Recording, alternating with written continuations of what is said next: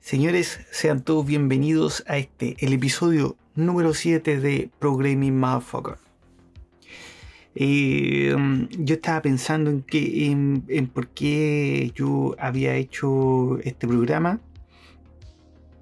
Eh, en realidad, eh, pensando en el, en el fondo si lo había hecho yo para satisfacer mis necesidades de figurar en algún lado. Pero fíjate que llegué a la conclusión que no.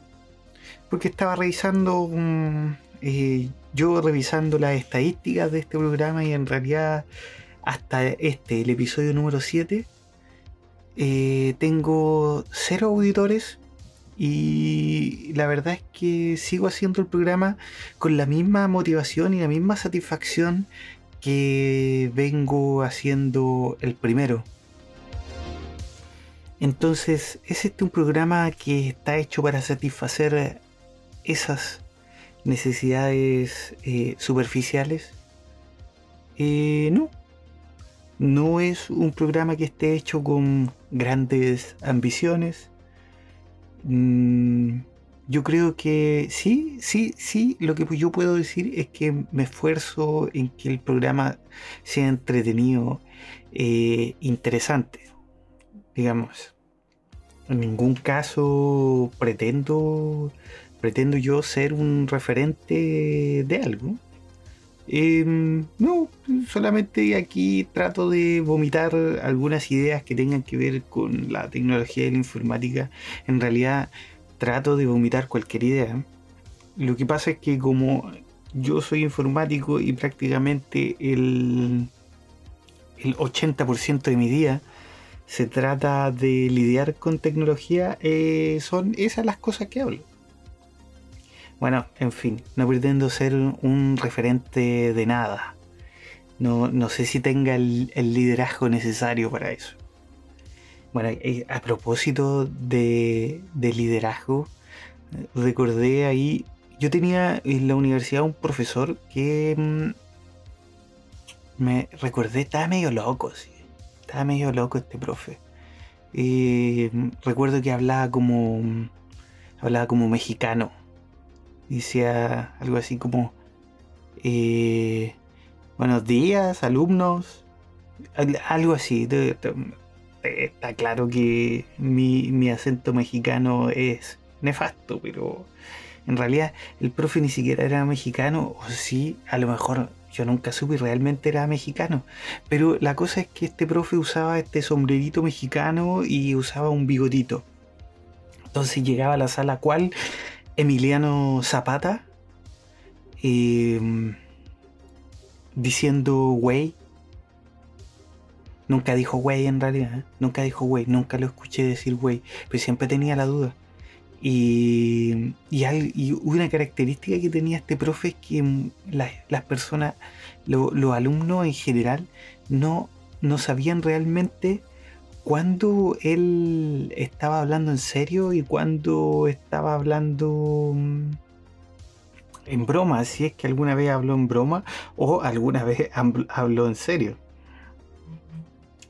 Bueno, la cosa es que este profesor eh, me dejó una de las frases o una, en realidad una de las clases, una, eh, una enseñanza que fue la que, la que más se me quedó en la cabeza, quizás de toda la universidad. Y es que en el fondo él decía que efectivamente eh, habían líderes natos. Pero mm, y habían líderes que en realidad se hacían líderes, que actuaban como líderes, pero en realidad no eran líderes natos. Entonces, eh, bueno, él, lo que planteaba era que no importaba si tú habías nacido, si eras un líder nato, o sea, que habías nacido para ser líder, o bien habías aprendido a ser líder, porque bien había gente que eh, podía actuar como un líder toda la vida. Vale decir, podías aprender a ser líder y quedarte ahí por toda la vida. yo creo que sí, esto es, esto es, esto es verdad, porque efectivamente yo creo que yo, hoy día yo estoy en, cargos laborales que, que, necesitan eh, algunos rasgos de liderazgo. Eh, pero yo creo también que efectivamente yo no he, nunca fui un líder nato. Simplemente comencé a aprender el liderazgo. Y, pero, eh, ¿qué falencia tiene esto de, eh, qué, diferencia tiene el líder que aprendió a ser líder versus el líder nato? Es que sí, efectivamente hay situaciones en las que em, quizás cuesta un poco... A, a las personas que no nacimos como líderes nos cuesta un poco más reaccionar.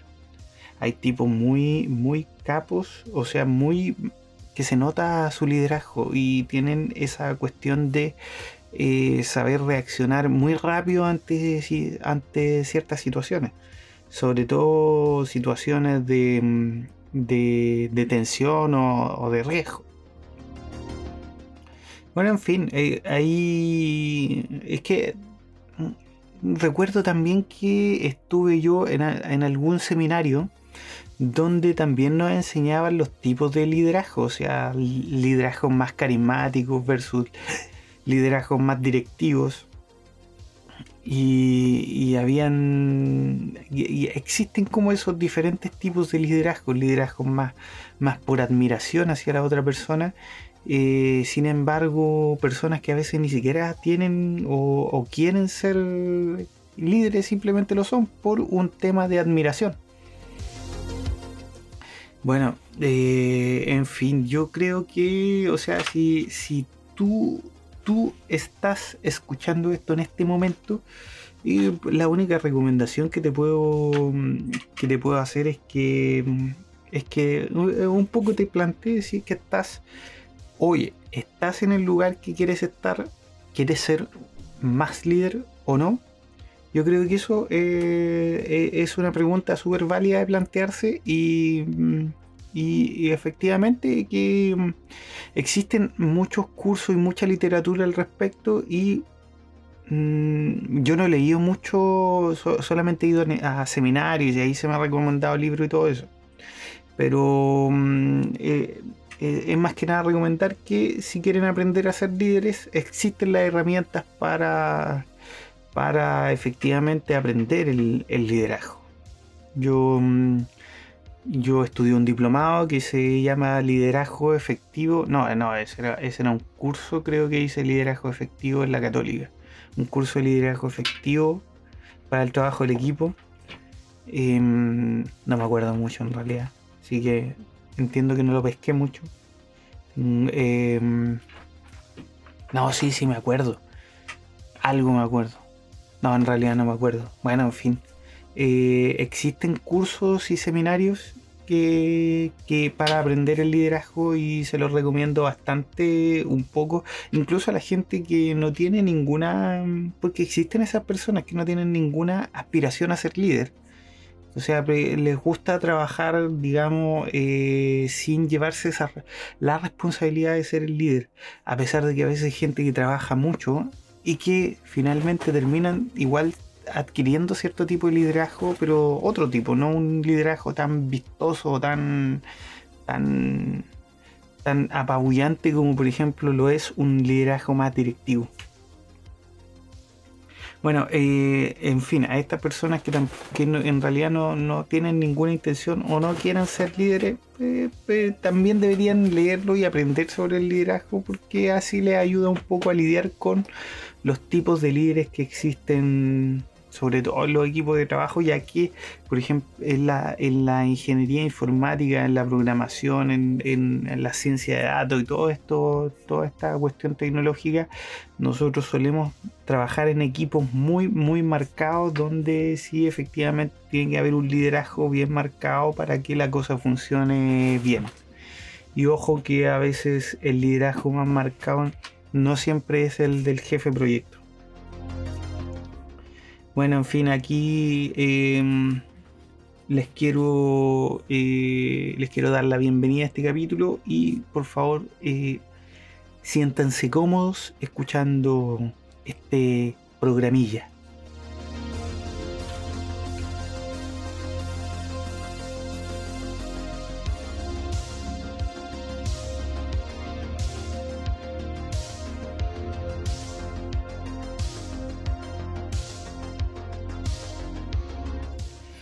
Y estaba conversando con, con un vecino y respecto al... Él es profesor, entonces estábamos conversando respecto al regreso a clase y un poco la, la desconexión que, que, están teniendo los niños, digamos la desconexión un poco afectiva que están teniendo los niños eh, con, que, que, quizás tenga que ver con el uso de la, de la tecnología.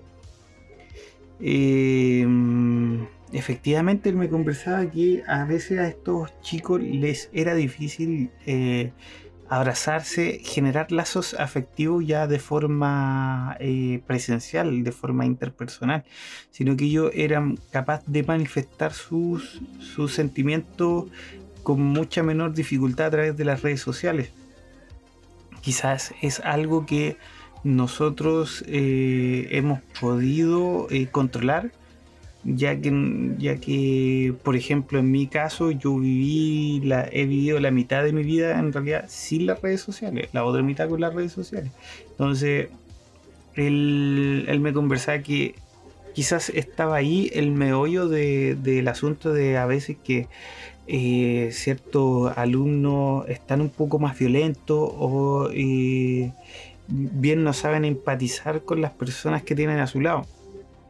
Efectivamente, ellos están teniendo interacciones mucho más a través de redes sociales que de, que, de, forma, que de forma personal. Bueno, esto nos llevó a la conversación de, em, de las redes sociales, de cómo eh, nosotros no nos podemos salvar de lo que son las redes sociales. Prácticamente eh, debemos salir, nacemos con un smartphone. Acuérdate, eh, bueno, antes, eh, previo a la salida del celular, incluso antes de la salida del celular, no estoy hablando del smartphone, solo el celular, e, era interesante recordar cómo nosotros podíamos salir sabiendo que no nos íbamos a poder comunicar con la con, las personas de nuestra casa hasta que llegáramos al menos a un teléfono público, ¿cacha? Un, teléfono público. Y, y, tenía que gastar 100 pesos para eh, hablar eh, a, través del teléfono público y esperar que hubiese alguien en tu casa para poder comunicarte. Y estábamos bien con eso estábamos, estábamos bien con eso.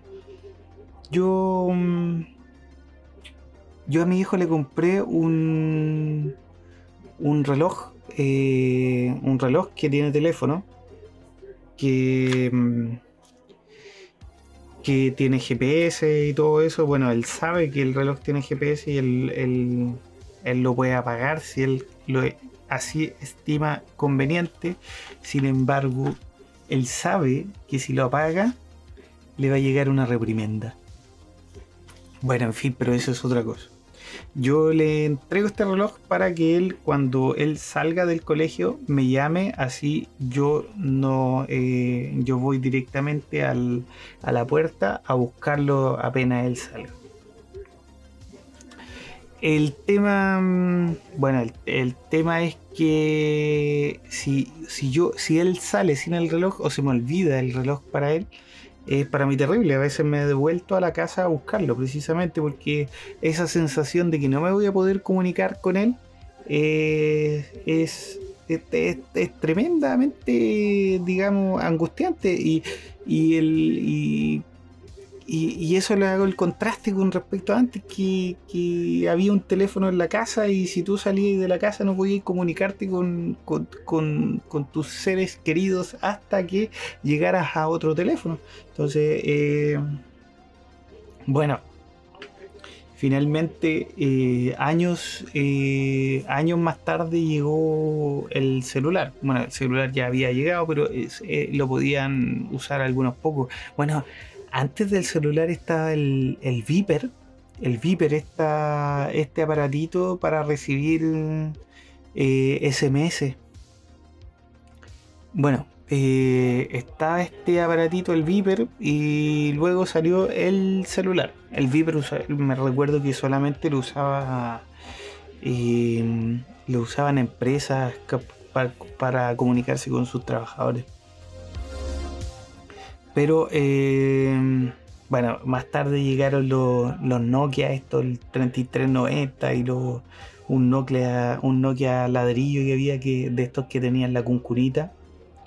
Eh, recuerdo que mi mamá me lo me compró aquel celular y debía andarlo trayendo. Incluso eh, este celular era tan pesado que se me caían los pantalones. Así que era más o menos incómodo andarlo trayendo. Bueno, pero en fin, ya ahí con el celular yo ya tenía que andar con celular para todos lados y, y, y, para que mi mamá se comunicara conmigo. Pero incluso, cacha que yo recuerdo bastante bien que cuando yo salía a carretear, nunca iba con celular porque era típico que, que nos no asaltaran alguna cosa ahí en el centro y finalmente perdíamos el celular, así que no andaba con celular. Y yo llegaba, avisaba y decía, mamá, voy sin celular y punto.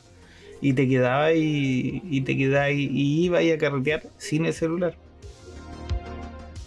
Bueno, eso, todo eso ha cambiado precisamente porque hoy día tenemos una dependencia a las redes sociales y al, al smartphone, la sobrecomunicación.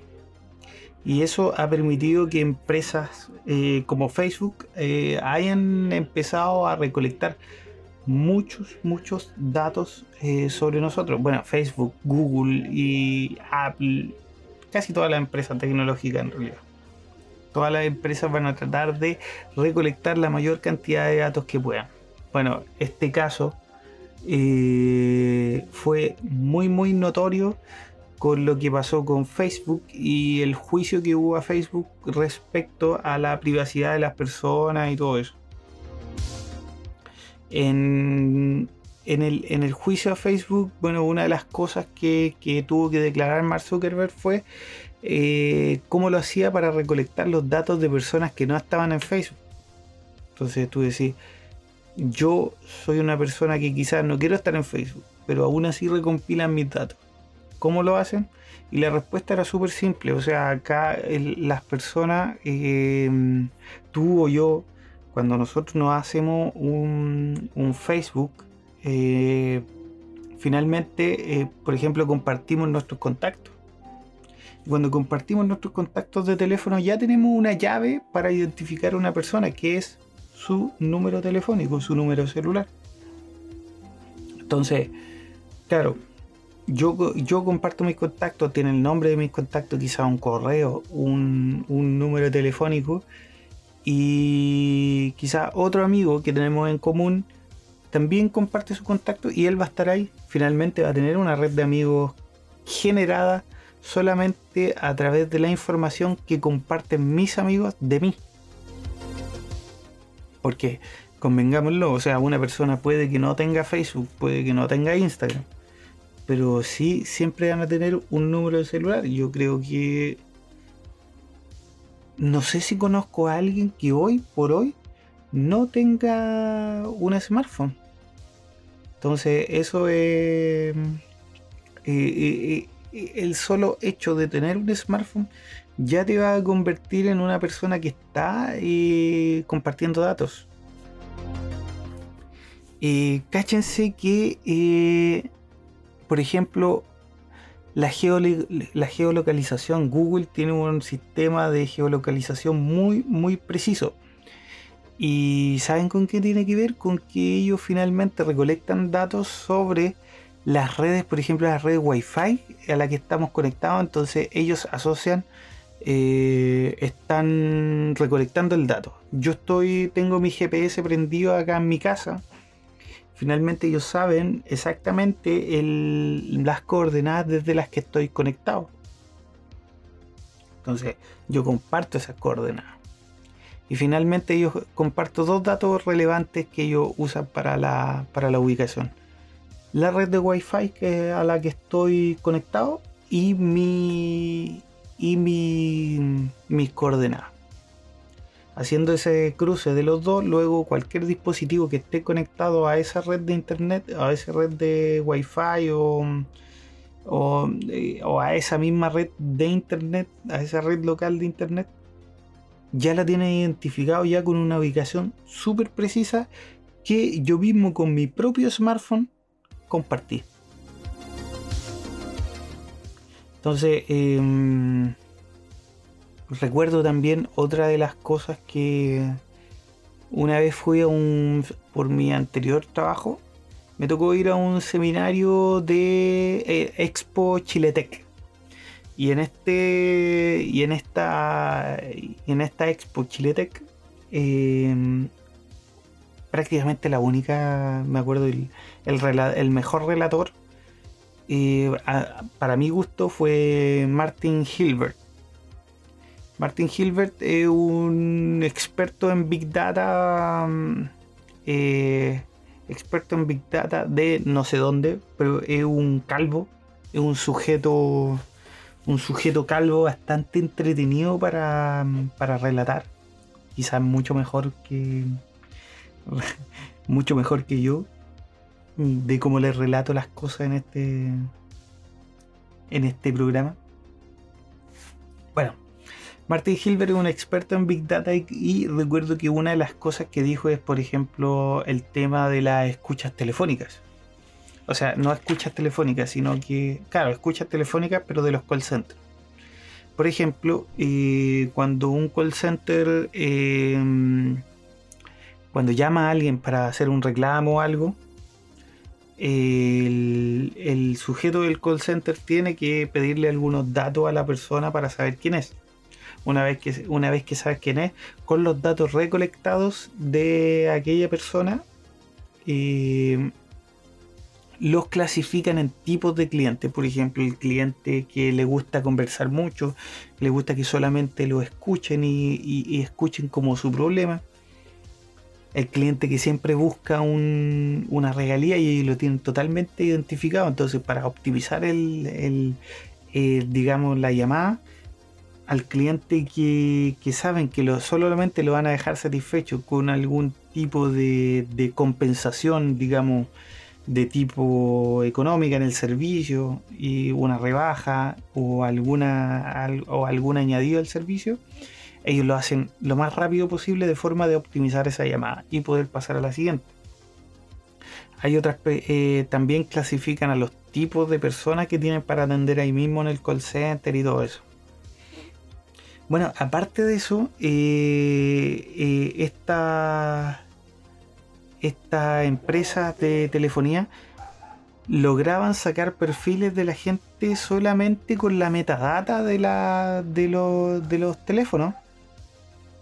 Y con la metadata, digamos, mm, por ejemplo, podíamos lograr identificar tipos de personas eh, a raíz de las horas a las que llamaba por teléfono, a, los números que llamaba por teléfono y los minutos que duraban esas llamadas. Entonces, solamente con esos datos y con, y con esta eh, con herramientas de Machine Learning o de Deep Learning, eh, logran identificar tipos de personas que, que, ejecutan esas llamadas. Entonces, eh, me imagino que de forma muy similar es como ellos tienen, es como Estados Unidos logra identificar, digamos, hacer prevención del, terrorismo, entre comillas lo pongo porque todos sabemos igual como, como efectivamente es Estados Unidos, pero digamos en la prevención del terrorismo yo creo que logran identificar personas solamente con la metadata. Bueno, y eso me lleva a otro punto, es la metadata por ejemplo que tiene el, WhatsApp, porque Si, si bien nosotros sabemos que eh, los mensajes de WhatsApp están encriptados, pero no toda la información está encriptada. O sea, tenemos información de conexión, de conexión, desconexión, eh, con quién estoy hablando, cuál es el tamaño de los mensajes, eh, cuál es el tamaño de los mensajes, con quién estoy hablando. Y yo creo que ahí existe metadata suficiente como para identificar, como para hacer perfiles de personas. Que me imagino yo que es eh, parte de lo que de lo que está mm, esperando, o sea, que, es parte de lo que quiere realizar Mark Zuckerberg con la data del, del mismo Facebook. Entonces, mm, no, eh, es, estamos eh, con todo este tema de la privacidad y, la y la metadata y todo eso y hacer perfiles de personas estamos hasta la cocina papu. Ah, bueno yo solamente para concluir esta sección eh, les comento que yo ya estoy totalmente rendido al tema de a, este tema de la privacidad, que incluso ya me compré un Google Home y planeo comprarme más para automatizar la casa completa. Así que eso. Eso. Espero que les haya gustado esta conversa, este, esta bola.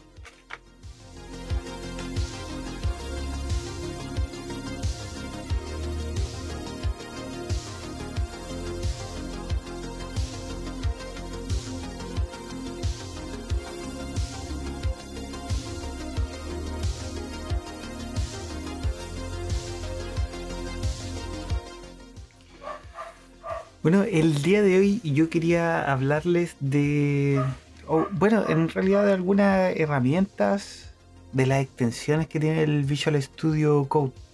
Claro, pero antes, antes de empezar a hablar de eso, porque por ejemplo en la encuesta a los desarrolladores que hace Stack Overflow anualmente, el 2021, eh, efectivamente Visual Studio Code está en primer lugar como, como herramienta más popular, con el 71% de, los, de los votantes que seleccionan esta opción.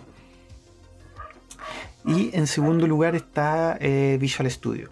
O sea, está claro que en popularidad eh, Microsoft eh, está dominando el mercado de los de los, de los IDE, más abajito los otros IDEs populares son IntelliJ, em, eh, BIM eh, y Android Studio Sublime Text. Em, bueno, eh, Android Studio entiendo que está, mm, está basado en IntelliJ. recuerdo que Android Studio en un principio estuvo basado en Eclipse y ahora está basado en IntelliJ. Bueno, pero en fin, lo importante es que efectivamente Visual Studio Code es eh, la herramienta que está dominando el mercado y, yo creo que con mucha razón tiene mérito para hacerlo. Eh, cuando Microsoft lanza Visual Studio Code, eh, prácticamente fue una explosión el uso de la herramienta. Claro, en un principio no tenía, eh, no tenía eh, tantas extensiones maduras, pero resulta que hoy las extensiones de Visual Studio Code prácticamente podía hacer todo dentro de Visual Studio Code, gracias a sus extensiones. Entonces, en fin, ¿cuáles, cuáles son las... En realidad ni siquiera... No voy a hablar de las extensiones más populares porque... Mm, porque en general las extensiones más populares tienen que ver con el desarrollo de un código. Eh, vale decir que, por ejemplo, eh, si nosotros vamos a desarrollar en C Sharp, eh, obviamente vamos a bajar las extensiones que tengan que ver con C Sharp, que la mayoría son de Microsoft. En el caso, por ejemplo, de Java, entiendo que la mayoría de las extensiones que hay de Java, a ver, de Java, de Java deben ser de, son de Microsoft igual. Son de, son de Microsoft. Ah, no, y tenemos el, el soporte al lenguaje de Java que es de Red Hat. Em, en fin, em, tenemos la... Si vamos a trabajar en Python, hay que bajar las eh, extensiones de Python que también están mantenidas por Microsoft. Eh, así que eh, pues, es por eso. Pues, entonces, tú, según el lenguaje en el que tú vas a trabajar, son las extensiones que vas a bajar, pero van a haber unas extensiones eh, comunes dentro de todo, porque hay extensiones que te sirven para, toda la, para todos los lenguajes e incluso para agregarle funcionalidades al, al editor.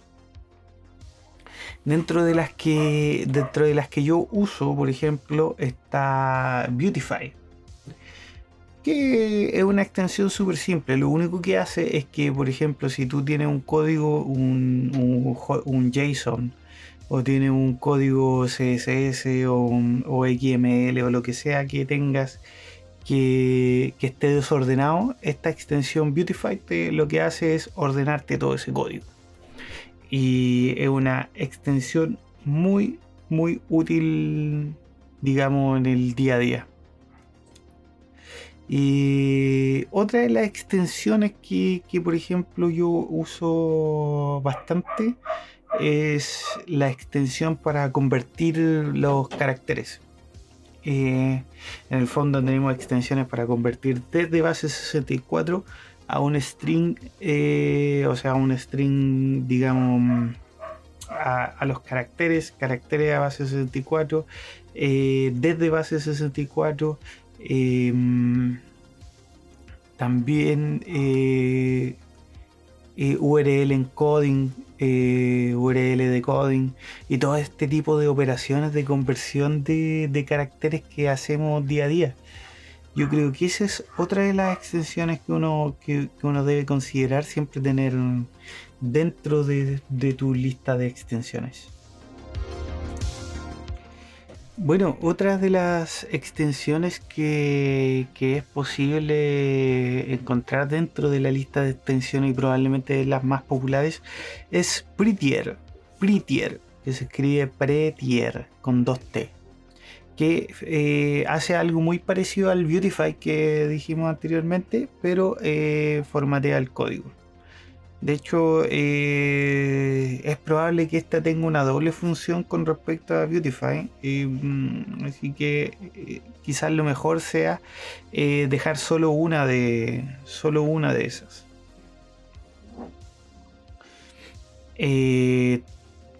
bueno, ¿saben qué? Lo que pasa es que podríamos. Podríamos. Em, digamos, conversar sobre extensiones quizás todo el día. Em, eh, tenemos otras extensiones como Git Lens que nos permiten aumentar las funcionalidades de Git. Hay una extensión de Microsoft que se llama LiveChart que nos permite compartir nuestro código en tiempo real con otra persona. Em, en fin, hay muchas, muchas extensiones. Otro, otro conjunto de extensiones que a veces ocupo, que lo ocupo digamos, de, eh, forma eh, esporádica, porque a veces ocupa otras cosas, eh, para hacer lo mismo es con las bases de datos. Visual Studio Code tiene prácticamente extensiones para conectar a todas las bases de datos y las que más ocupo, por ejemplo, son las de MongoDB o Postgres. sin embargo, esto las hago para hacer operaciones quizás un poco más rápidas, porque el, eh, lo que tiene que ver con, operaciones un poco más complejas, ya utilizo mm, eh, eh, Navicat. A mí me gusta mucho usar Navicat para la gestión de las bases de datos. es para mí una de las mejores herramientas de gestión de base de datos y lo, bueno, lo único malo es que es una herramienta pagada Pero bueno, ahí ustedes saben, la Bahía Pirata siempre está ahí disponible para, para la descarga de, esos programitas que, no podemos comprar. Bueno, eh, para aquellos que no usan Visual Code, quizás eh, yo le lo invito en realidad a que lo usen. Eh, mira, a mí me gustan también eh, los otros IDEs, sobre todo mm, los que tienen más funcionalidades como IntelliJ o el Visual Studio. Pero la verdad es que para la mayoría de las cosas que nosotros hacemos en el día a día, con Visual Studio Code basta y sobra. Y y aquellos que usan Visual Code y, quizás eh, utilizan muy pocas extensiones, los invito a que revisen la lista de extensiones que, tiene Visual, Visual Code porque van a encontrar extensiones muy buenas. Eh, para mí la extensión fue la que conversé yo en el en el creo que en el primero o segundo capítulo que es la extensión de GitHub Copilot. Es una maravilla. Bueno, en fin, eso, si quieren saber más de GitHub Copilot, váyanse al, segundo episodio quizá de este podcast. Y mm, nada, por eso, yo creo que voy a dejar el tema hasta acá porque en realidad no hay mucho más que conversar. Las extensiones yo creo que ustedes mismos son los que las tienen que probar.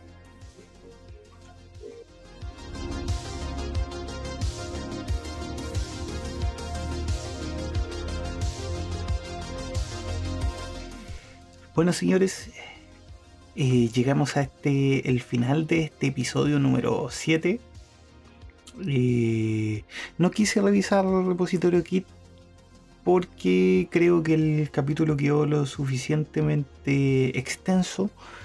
Em, eh, ¿Qué más? Em, no, nada, simplemente desearle una buena semana. Ay, me acordé me acordé de lo que pasa es que me compré un juego de cartitas. Eh, estaba buscando juegos de cartas más o menos para eh, juegos para poder jugar en, en algún carrete o algo cuando estáis conversando con gente y todo eso. encontré un juego que se llama eh, No lo testeamos ni un poco. Pero mm, bueno, ahí buscan el juego ahí ustedes, pero hay una carta que en particular que a mí me llamó la atención. Y mm, esa carta eh, eh, dice que, por ejemplo, si alguien gana, tú puedes invocar esta carta y decir que esa persona pierde, pero a su vez tú también pierdes. Dice, el juego no lo testemos ni un poco, es un juego argentino, así que eh, la carta dice, eh, si alguien gana, esa persona pierde, pero vos también. Y tremenda carta, porque en el fondo eh, conlleva al autosacrificio. No, mentira, pero si están todos jugando y tiráis, y tiráis esa carta, la tiráis por todo el tipo va a ganar, va a hacer perder a todos, pero tú también vas a perder, así que no perdís nada. Ahora, mejor aún es si quedan dos jugadores, eh, quedan solo dos jugadores. Porque si quedan solo dos jugadores y el tipo gana, eh, entonces lo haces perder y tú también, y nadie gana. Bueno, la gracia es que eh, ojalá que el que pierda alguna penitencia o, digamos si está ahí en alguna reunión social ahí con un, con un traguito, que se pegue un shot de tequila o algo así. No sé. Bueno, eso me estaba acordando. Era esa la, anécdota. Me, eh, la encuentro tremenda carta. Así que, bueno, para ustedes, auditores que llegaron hasta este punto del podcast, eh, nada más que decir. Eh, solamente agradecido de su, de su fidelidad. Y que tengan una buena semana. Así que nos vemos en una, un próximo episodio de este podcast. Gracias.